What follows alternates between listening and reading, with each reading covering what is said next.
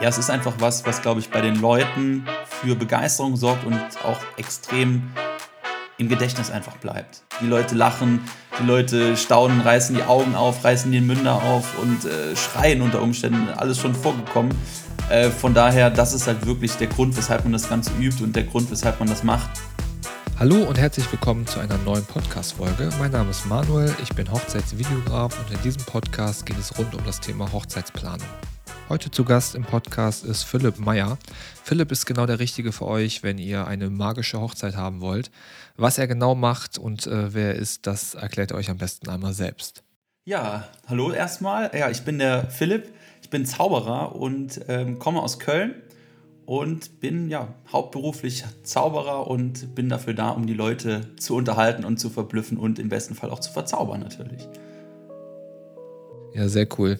Also ich muss sagen, ich bin echt ein Riesenfan davon. Ich finde das mega cool, wenn es auf einer Hochzeit einen Zauberkünstler gibt, weil also das äh, lockert einfach die Stimmung total auf. Äh, man kommt äh, zusammen, man kommt ins Gespräch und äh, ja, man ist einfach total beeindruckt, weil man versucht irgendwie zu verstehen, was genau da passiert, aber egal äh, wie sehr man hinguckt, man, man, man rafft es einfach nicht und das äh, finde ich einfach mega.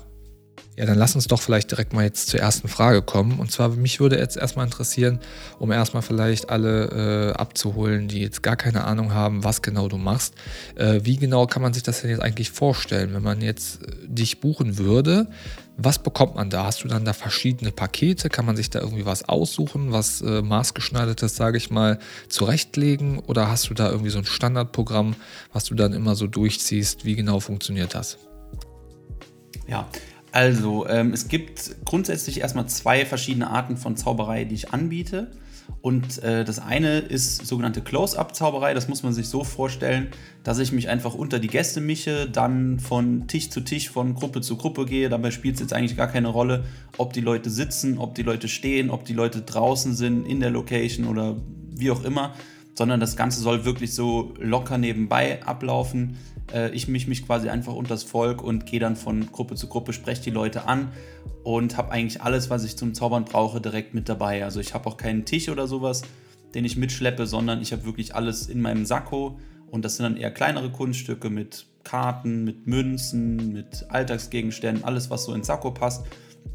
Genau, und dann ähm, ja, spreche ich die Leute an und äh, lege auch direkt los. Und das sind dann immer so ja, 10, Minuten pro Gruppe ungefähr, plus minus.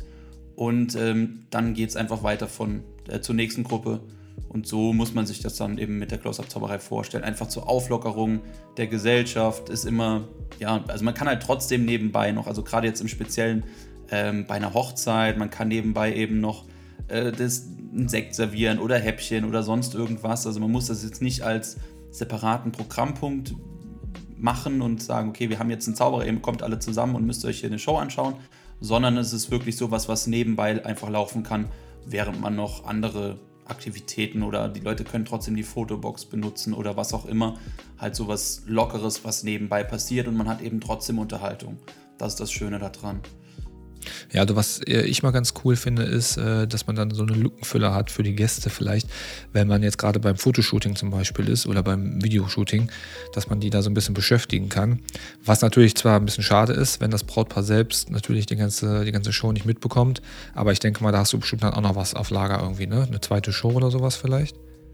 Genau, also ähm, wie du jetzt schon gerade gesagt hast, also mit dem Fotoshooting ist auch jetzt im Speziellen auf Hochzeiten tatsächlich das, was am häufigsten gebucht wird. Also viele machen es halt wirklich genau, um die Zeit so ein bisschen zu überbrücken, weil man halt oft nicht weiß, was machen wir, was machen wir mit den Gästen in der Zeit. Ähm, ja, das ist dann immer eine schöne Sache und man kann halt die Gäste unterhalten, ohne jetzt nochmals als riesen Show-Act ankündigen zu müssen. Das zweite, was ich anbiete, äh, ist eben ja die Zaubershow, klassisch wie man sich das vorstellt, jetzt nicht mit Tauben erscheinen und Tiger oder sowas, sondern schon ein bisschen im kleineren Stil, sage ich jetzt mal. Aber es ist dann wirklich eine Zaubershow, die wirklich von Anfang, also die durchgetaktet ist und die ähm, ja, dauert ungefähr 45 Minuten in der Gesamtlänge und die ist dann wirklich für alle Gäste gleichzeitig. Also das muss man dann schon so machen, dass alle Gäste zusammenkommen. Das kann man auch bei gutem Wetter natürlich draußen machen. Also ich habe dann nur so ein, ja, ja, einen Tisch dabei, der nimmt nicht viel Platz weg. Dann braucht man noch, je nach Größe der Gesellschaft, Mikrofon und Beschallung und dann kann es auch schon losgehen. Und ähm, da beziehe ich eben auch die Gäste mit ein. Das ist halt immer das, oder generell auch bei der Close-Up-Zauberei ist es natürlich auch so, dass das Ganze, oder da das Ganze hautnah passiert, sind die Gäste halt wirklich direkt mit dabei und bei der Show ist es eben auch so. Natürlich sind die Kunststücke in dem Fall ein bisschen größer, dass die, ich meine, wenn jetzt 100 Gäste sitzen, dann kann ich nicht mit einem kleinen Kartentrick ankommen, den man auf 20 Meter Entfernung dann nicht sehen kann, sondern es muss natürlich dann schon von der Auswahl der Kunststücke, sind es einfach andere Kunststücke, ähm, die eben natürlich ein bisschen größer sind und die auch für größere ja, Gesellschaften oder auch, äh, ja, also generell einfach für was Größeres äh, funktionieren. Aber auch da beziehe ich eben die Gäste mit ein, dass bei manchen Kunststücken jemand mit nach vorne kommt, assistiert und ja, das Ganze einfach locker, lustig gestaltet. Also auch da gibt es immer was zu lachen und die Leute sollen einfach Spaß haben, sich verzaubern lassen, im besten Fall auch mitmachen und ähm, genau, einfach eine gute und zauberhafte Zeit erleben. Ja, das stimmt auf jeden Fall. Ähm, was würdest du denn sagen, wen fasziniert eine Zaubershow am meisten? Ist das eher was für die jüngeren Leute? Ist das eher was für die älteren Leute oder ganz gemischt? Was sind da so deine Erfahrungen? Ähm, also ich würde nicht sagen, oder ich würde sagen, es ist von, von jung bis alt. Also ich würde jetzt nicht sagen, dass da jetzt eine Altersklasse irgendwie mehr von hat als eine andere. Also auch der 90. Geburtstag oder der 100. Da haben die Leute genauso Spaß wie an der Hochzeit. Ähm, aber was man schon sagen muss, äh, fairerweise, ist, dass ich in erster Linie Erwachsenenunterhaltung mache. Also klar bin ich auch in meiner Laufbahn schon auf verschiedenen Kindergeburtstagen aufgetreten, aber ich sehe mich nicht als äh, Kinderzauberer. Also die Kinder haben natürlich auch von meiner Show was und auch bei der Close-Up-Zauberei jetzt speziell. Bei Hochzeiten ist es halt auch öfter so, manche Hochzeiten finden ja eher ohne Kinder statt oder manche schon auch mit vielen Kindern durchaus gibt es auch ähm, dann ist es halt wirklich auch manchmal so, dass die Kinder dann äh, von Tisch zu Tisch quasi mitkommen und sich das Ganze drei, viermal oder fünfmal anschauen und dann riesen Spaß dran haben. Also die Kinder haben auf jeden Fall was davon, aber es ist eben kein, ja, keine Kinderzauberei. Also man muss natürlich jetzt, wenn man auf einer Hochzeit auftritt oder auf einem Kindergeburtstag, das sind natürlich komplett andere ähm, Kunststücke, die da gezeigt werden. Und ähm, ja, also meine Spezialität ist, wie gesagt, einfach Erwachsenenunterhaltung und ähm, Kinderzauberei habe ich auch schon gemacht, jetzt Kindergeburtstag, aber ist nicht so das, was ich irgendwie alltäglich mache oder mein Spezialgebiet auf jeden Fall nicht. Ähm, aber klar, die Kinder haben auf jeden Fall was von der Show, aber ich sehe mich eben nicht als Kinderzauberer, sondern als jemand, der einfach auf Erwachsenenunterhaltung spezialisiert ist. Ja, okay. Also, ähm, was ich mir auch ganz gut vorstellen kann, ist, dass du da auf jeden Fall ab und zu auch schon mal so ein paar Skeptiker dabei hast. Äh, wie sieht das da aus? Was sind deine Erfahrungen? Musstest du da auch erstmal den einen oder anderen Gast erstmal so ein bisschen auflockern und überzeugen? Oder ähm, klappt das alles von Anfang an wie am Schnürchen? Doch, das, das kommt schon vor, dass Leute, also ich kriege tatsächlich öfter mal die Rückmeldung, äh, auch von Leuten, die im Vorfeld irgendwie da nicht so Spaß, oder was heißt Spaß dran, aber die im Vorfeld irgendwie so ein Vorurteil haben, ja, Zauberer ist was für Kinder oder so. Also das ist wirklich so ein, ein Vorurteil, was, was glaube ich in vielen Köpfen drin ist. Und viele, die dann wirklich im Nachhinein kommen und sagen, boah, ich habe immer gedacht, Zauberer sind irgendwie voll langweilig, aber das, was du machst, das war voll cool. Also wirklich ganz oft, dass das vorkommt, dass die Leute, die im Vorfeld auch skeptisch sind, eigentlich immer Spaß dran haben. Also ich hatte jetzt noch nie jemand, der irgendwie gesagt hat, boah, das war, das war doof oder so. Oder ja, also viele wirklich, die im Vorfeld ein bisschen skeptisch äh, auf das Ganze blicken, aber im Nachhinein dann trotzdem viel Spaß haben. Und es ist natürlich auch so, gerade so die allererste Gruppe, wenn es jetzt um Close-Up-Zauberei zum Beispiel geht, man weiß ja dann, also es wird ja oftmals nicht angekündigt, dass er jetzt ein Zauberer ist, sondern ich mich, mich wie gesagt, einfach unter das Volk. Und ähm, dann ist es natürlich so, dass die erste Gruppe auch erstmal denkt, hey, wer, wer ist das denn jetzt?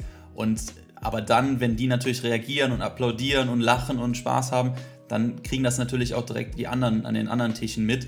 Und dann heißt dann auch irgendwann, hey, komm mal zu uns, komm mal zu uns und so. Und dann äh, wollen die Leute das auch wirklich sehen. Wenn die sehen, okay, die anderen haben Spaß, dann ähm, ja, läuft das eigentlich von, wie von selbst.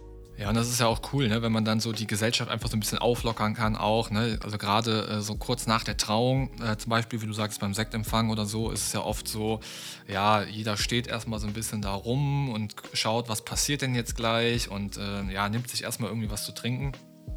Ähm, ja, und wenn man das dann halt einfach alles so ein bisschen auflockert, das ist eigentlich ganz cool. Ne? Ja, voll. Ist halt ähm, auch so, dass man direkt so ein ja, einen Aufhänger, einen Gesprächsaufhänger einfach hat. Ne? Also es ist ja oftmals so, jetzt bei Hochzeiten, dass sich nicht unbedingt alle Gäste untereinander kennen. Und da ist natürlich am Anfang schon oftmals so eine kleine Hemmschwelle, dass man vielleicht nicht so offen auf die Leute jetzt direkt einfach zugeht. Und ähm, dann ist sowas natürlich auch gut, weil ich, wie gesagt, da keinen Unterschied mache. Ich kenne die Leute sowieso alle nicht und gehe einfach komplett offen auf alle zu. Und ähm, dann beziehe ich die mit ein und dann steht da der, ja, dann stehen da halt unter Umständen auch Leute irgendwie zusammen, die sich nicht kennen und die aber trotzdem alle in die Gruppe mit einbezogen werden von mir. Und danach, äh, ja, ist da natürlich noch das Rätselraten, wie hat das Ganze jetzt äh, funktioniert. Und ähm, von daher hat man dann direkt so ein so einen kleinen Gesprächsaufhänger und kommt eben da automatisch ins Gespräch und das lockert natürlich ungeheim auf einfach. Ja, und das tut, denke ich mal, auch einfach so einer Party einfach super gut, ne? wenn die Leute, wenn die aufgelockert sind und ähm, ja, man, wie gesagt, ne, man quatscht dann so ein bisschen über, über das Thema, wie hat er das jetzt gemacht oder so und schon ist man halt einfach irgendwo ähm, ja, man rutscht da so ein bisschen zusammen und äh, das ist ja eigentlich immer so das Ziel. Ne? Also das ist ja eigentlich immer so auf einer Hochzeit, dass es irgendwann so darauf hinauslaufen wird, ne? dass alle so ein bisschen locker werden. Ja. Ähm, und man hofft halt immer, dass das so schnell wie möglich geht, dass man ähm, ja mit dem schönen Teil, sage ich mal, anfangen kann. Auf ne? jeden Fall. Und ähm, wann, ähm, also das ist ja jetzt für den, für den Aufwärmpart, sage ich mal, wenn du dann äh, hinterher deine, deine Abendshow quasi spielst, wann ist denn so, so der perfekte Zeitpunkt dafür? Also wann kriegt man das am besten unter, wenn man jetzt ähm, ja, plant, einen Zauberkünstler zu, äh, zu buchen und wann sollte man das Ganze einplanen? Ja, also das eine mit der Close-Up-Zauberei ist halt, wie gesagt, so Richtung Nachmittag, während des Brautpaar-Shootings ist das eigentlich so eine optimale Zeit das kommt dann natürlich auch immer darauf an, wann die Gäste in der Location sind, aber so Richtung Nachmittag vorm Essen ist da immer so der ideale Zeitpunkt, würde ich mal sagen. Und wenn es dann wirklich Richtung Show geht, dann ist es eher Richtung Abend zu empfehlen. Ähm, am besten oder erfahrungsgemäß würde ich sagen Richtung ja, zwischen Hauptgang und Dessert. Kommt natürlich auch immer darauf an, ob man jetzt ein Menü hat, ob man Buffet hat oder wie das so aufgebaut ist, aber dass man erstmal das Essen hinter sich bringt und danach dann quasi nochmal so als kleine Verdauungspause auch ähm, eine, eine Zaubershow macht, weil dann sitzen sowieso alle und dann kann man sowas wunderbar mit einbauen. Ähm, von daher, also die Show ist eher so Richtung Abend und das andere ist eher was für den Nachmittag. Natürlich gibt es auch Leute, die eine Zaubershow am, am Nachmittag haben möchten. Also so pauschal kann man es jetzt auch nicht sagen, was da jetzt unbedingt so richtig ist oder falsch, sondern da gibt es einfach kein richtig und falsch. Aber ich sag mal so, der Großteil macht es oder bucht es so wirklich für den Nachmittag eher diese Close-Up-Zauberei und Richtung Abend dann eher äh, der Showteil.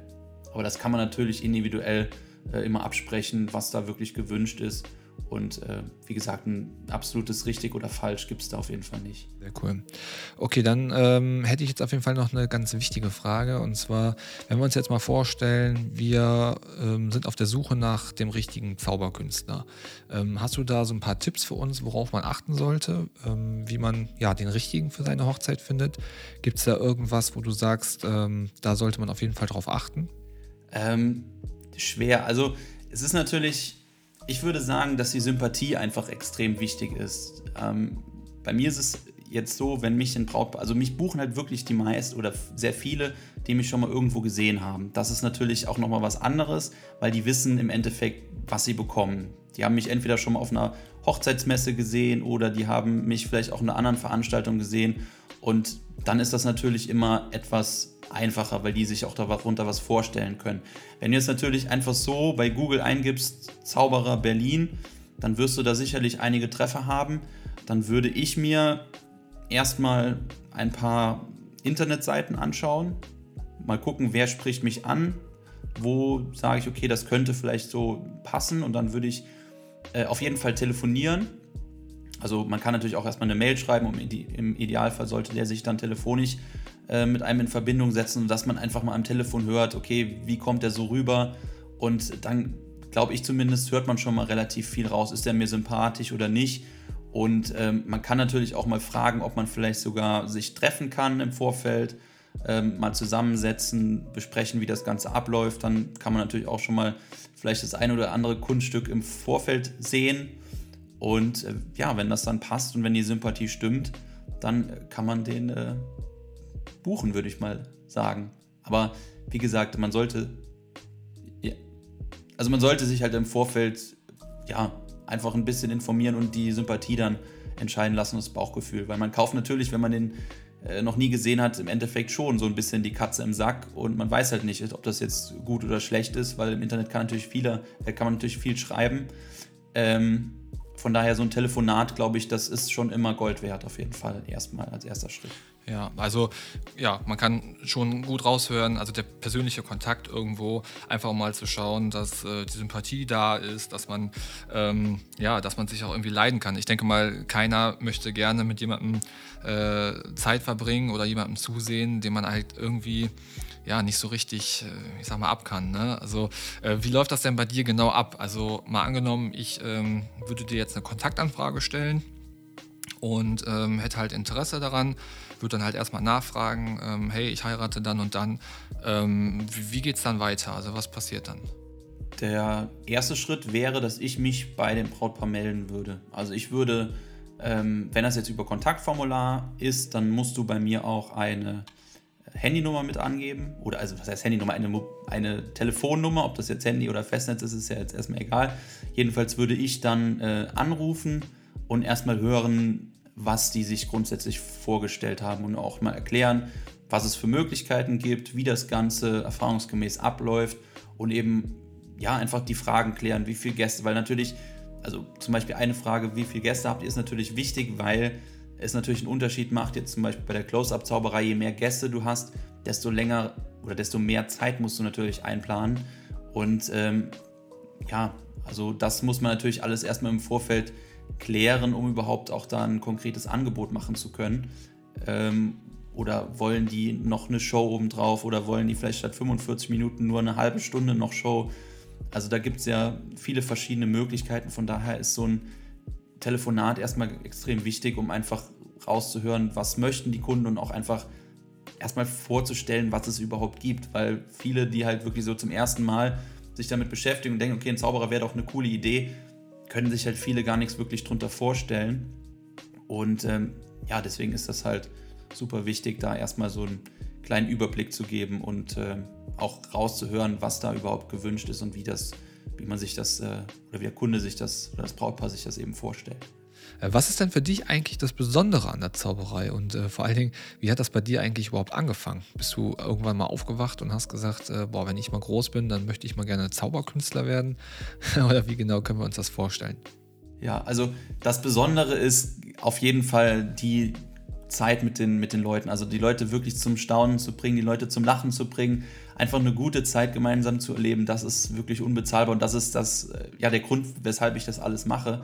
Ähm, ich habe da einfach super viel Spaß dran. Und natürlich habe ich auch viel Spaß am Üben. Also ich kann mich auch mit einem Kartenspiel ohne Probleme hier einen ganzen Nachmittag hinsetzen und mir, ich habe keine Minute Langeweile, sondern habe die ganze Zeit viel Spaß dabei. Aber es ist natürlich trotzdem was anderes, ob man jetzt irgendwie vorm Spiegel steht und einen bestimmten Griff zum tausendsten Mal durchführt und übt ähm, als wenn man jetzt wirklich für Live-Publikum zaubert und dann auch die Gesichter sieht und die Leute lachen, die Leute staunen, reißen die Augen auf, reißen den Münder auf und äh, schreien unter Umständen, alles schon vorgekommen. Äh, von daher, das ist halt wirklich der Grund, weshalb man das Ganze übt und der Grund, weshalb man das macht.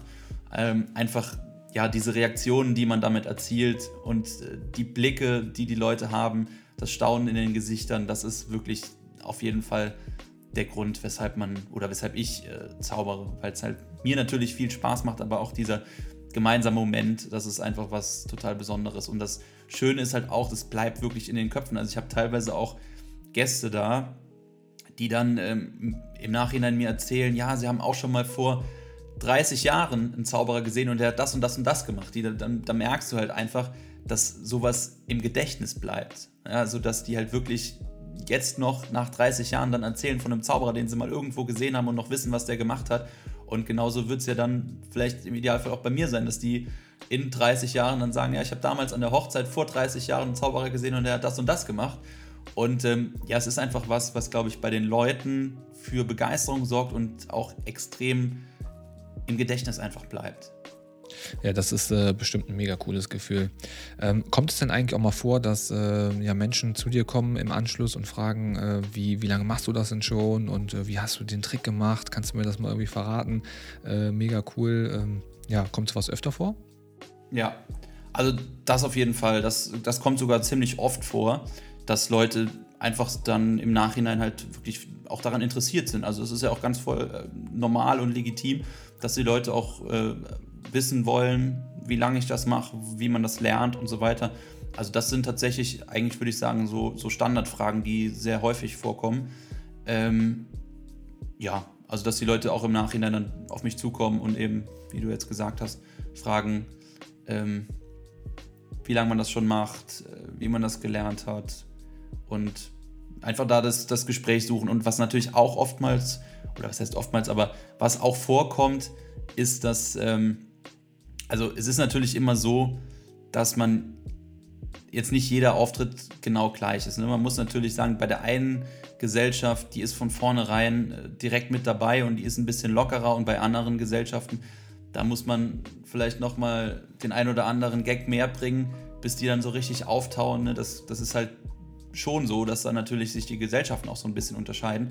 Aber oftmals ist es auch wirklich so, dass man bei, oder dass ich bei Auftritten, bei denen ich so im Vorfeld dachte, okay, das war jetzt alles so ein bisschen schleppend und die haben jetzt nicht, sind nicht so aus sich rausgegangen, wie man das äh, vielleicht auch gehofft hat oder so. Und dann kommen trotzdem im Nachhinein die Leute und sagen, wie begeistert sie waren. Es kommt halt auch vor, dass die Gesellschaft halt nicht so direkt äh, komplett mitgeht und man dann ein bisschen, äh, ja, halt den ein oder anderen Gag mehr bringen muss, bis, äh, bis die mal aus sich rauskommen. Äh, aber trotzdem, die Rückmeldung im Nachhinein ist halt dann auch bei solchen Auftritten super gut und ähm, womit man dann eigentlich gar nicht so rechnet, weil man denkt, okay, die hatten jetzt Spaß, aber man ist dann doch oftmals erstaunt, dass es denen wirklich so gut gefallen hat, weil es mir zumindest in dem Moment halt äh, vielleicht nicht so rüberkam, sage ich jetzt einfach mal. Naja, ich denke mal, wenn man äh, da seinen Auftritt hat, dann ist es bestimmt manchmal auch gar nicht mal so einfach, das selbst einzuschätzen und hinterher ähm, ja, dann, wenn man da die Rückmeldung bekommt, dann fällt einem das auch nochmal ein bisschen leichter. Wie sieht es denn bei dir eigentlich mit ähm, Lampenfieber aus? Hat man da noch Lampenfieber oder ist das mittlerweile weg? Ja, also ähm, mittlerweile ist es wirklich so, dass ich ähm, eigentlich fast kaum noch Lampenfieber habe. Also was tatsächlich so ist, wenn ich jetzt mal irgendwie ähm, zum Beispiel im Urlaub bin und dann wirklich mal zwei Wochen oder so keinen Auftritt habe, dann ist der erste Auftritt danach ist noch mal ein bisschen mehr aufgeregt, wie wenn ich jetzt so voll drin bin und äh, mehrere Auftritte die Woche habe und so. Dann ist man irgendwie, dann ist man drin und dann ist das, läuft das einfach von selbst. Dann hat man klar so ein gesundes Lampenfieber, so ein bisschen, dass man halt wirklich noch mal ein bisschen Adrenalinstoß im Vorfeld. Das ja, aber dass ich jetzt so richtig aufgeregt bin, eigentlich würde ich sagen nicht mehr. Also das ist aber auch, das war nicht immer so. Also am Anfang war es auf jeden Fall wirklich so, ich an mein, wenn ich mich an meine Anfänge zurückerinnere, dann war es wirklich so, dass ich halb am, am Zittern war man war extremst aufgeregt. Und ähm, das ist einfach irgendwann mit der Routine ist das immer weniger geworden und irgendwann war es dann wirklich komplett weg. Natürlich ist es jetzt noch so, wenn ich neue Kunststücke einstudiere und die wirklich zum ersten Mal vorführe, dann ist es auf jeden Fall so, dass man da nochmal aufgeregt ist. Das würde ich schon sagen. Das auch jetzt noch. Aber sobald das dann äh, ja, wieder eingespielt ist, dann nicht mehr so. Okay, ja, dann kommen wir zur letzten Frage. Ähm, ich habe ja jetzt gesehen, bei Instagram hast du das auch so ein bisschen promoted. Und zwar, du machst ja jetzt auch deine Shows teilweise, jetzt zwar nicht für Hochzeiten, aber für andere, für Firmen-Events oder sowas zum Beispiel, machst du jetzt online.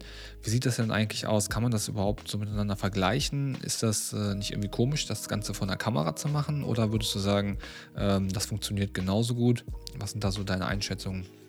Ähm also man kann es schon vergleichen, durchaus. Ähm, es ist natürlich, klar, es ist in gewisser Weise vergleichbar, in gewisser Weise auch nicht so. Also was natürlich fehlt, ist einfach die, die Nähe zum Zuschauer und wirklich zusammen in einem Raum zu lachen und zusammen den, den Moment zu erleben. Das kannst du halt digital nicht darstellen. Und auch wenn du ähm, ja, wenn dann halt mehrere Leute von verschiedenen Orten zuschauen, dann können die sich natürlich dann auch unter Umständen äh, gemeinsam, äh, also gegeneinander sehen und äh, mich sehen und die sind auch begeistert, haben Spaß, haben auch was zu lachen. Aber es ist natürlich trotzdem so, dass wenn du jetzt in einem Raum sitzt mit 100 Leuten und da applaudieren die Leute und lachen, dann ist das ein anderes Feeling, als wenn du irgendwie zu dritt zu Hause auf dem Sofa sitzt und du siehst zwar auch das andere lachen, aber die sind nicht bei dir im Raum und dann ist das natürlich so von der, von der Grundstimmung her, sage ich jetzt mal, auf jeden Fall was anderes. Also das kriegst du online nicht vergleichbar hin wie mit einem, mit einem Live-Auftritt. Nichtsdestotrotz mache ich es auch bei der Online-Show so, dass ich die Leute wirklich mit einbeziehe. Also ähm, ich habe da auch Kunststücke, bei denen wirklich die Leute assistieren. Ich spreche die an, die machen ihr Mikrofon auf laut und dann kann ich ganz normal mich mit denen unterhalten und die treffen auch Entscheidungen, die wirklich für die Show und für den Ablauf der Show relevant sind. Und ähm, das ist natürlich schon was Besonderes. Also man kann es halt nicht irgendwie mit einem YouTube-Video vergleichen, bei dem man einmal auf, auf Play drückt und dann läuft das Video durch, sondern es ist schon interaktiv gestaltet. Also die Leute werden damit einbezogen, die Leute müssen Entscheidungen treffen und ähm, haben, ja, damit erzielt man halt wirklich so ein Feeling, was man auch hat, wenn man wirklich live vor Ort mit dabei ist und irgendwie eine Karte in der Hand hält. Natürlich, klar, kannst du dem Zuschauer in dem Fall nicht die Karte physisch in die Hand geben, aber es gibt eben andere Möglichkeiten, das äh, interaktiv zu gestalten. Und ja, also die Leute haben da auch super viel Spaß, die Leute werden mit einbezogen. Ähm, aber ich bin natürlich trotzdem froh, wenn es wirklich wieder an physische Veranstaltungen geht und man nochmal vor Ort zusammen sein kann. Und ähm, genau, da freue ich mich natürlich schon, schon drauf, auf jeden Fall. Ja, da freue ich mich auch wirklich drauf. Also das, äh, so langsam merkt man halt wirklich, dass es einem irgendwie fehlt. Ne? Dieser, dieser persönliche Kontakt und einfach äh, zusammen lachen. Und ähm, ja, ich hoffe sehr, dass, äh, dass wir bald wieder die Gelegenheit dazu bekommen. Und ja, das würde mich auch super freuen, wenn wir uns vielleicht dann mal wirklich auf einer Hochzeit auch persönlich nochmal sehen. Ja, das wäre cool. Ähm, wie erreicht man dich am besten, wenn, wenn man dich jetzt finden möchte? Äh, über die Webseite, über die E-Mail-Adresse, wie erreicht man dich am besten? Ähm, einfach unter www.zauberer-meier und Meier mit AI. Da gibt es ja, also ich habe nicht den perfekten Künstlernamen mit Philipp Meier, weil Philipp gibt es zig verschiedene Schreibweisen. Bei Meier gibt es zig verschiedene Schreibweisen. Also das ist nicht so optimal, aber gut, das ist nur mal mein Name. Damals bei der Taufe war noch nicht absehbar, dass ich Zauberer werde und dass die Leute nach dem Namen suchen werden. Ähm, also von daher Meier mit AI und ansonsten einfach bei Google, wenn du irgendwie Zauberer Köln eingibst, dann wirst du mich wahrscheinlich auch finden. Oder wenn du einfach meinen Namen Philipp Meyer eingibst und dann noch vielleicht Zauberer dazu, dann findest du mich auf jeden Fall. Äh, und ansonsten der direkte Kontakt zauberer-meier.de. Sehr cool, okay. Ich werde das auf jeden Fall auch nochmal in die Show Notes packen. Ähm, genau, schaut euch gerne mal Philipps Seite an. Äh, es gibt auch ein paar Videos von Philipp zu sehen. Und ähm, ja, dann würde ich sagen, war es das für heute. Äh, hat mich mega gefreut, dass du, dass du da warst. Ja, mich ähm, auch. Vielen Dank für die Einladung. Ja, sehr gerne. Dann würde ich sagen, ähm, hoffen wir, dass wir uns äh, bald mal wieder sehen. Ja, würde mich sehr freuen. Super. Dann Ciao. Macht es gut. Ciao.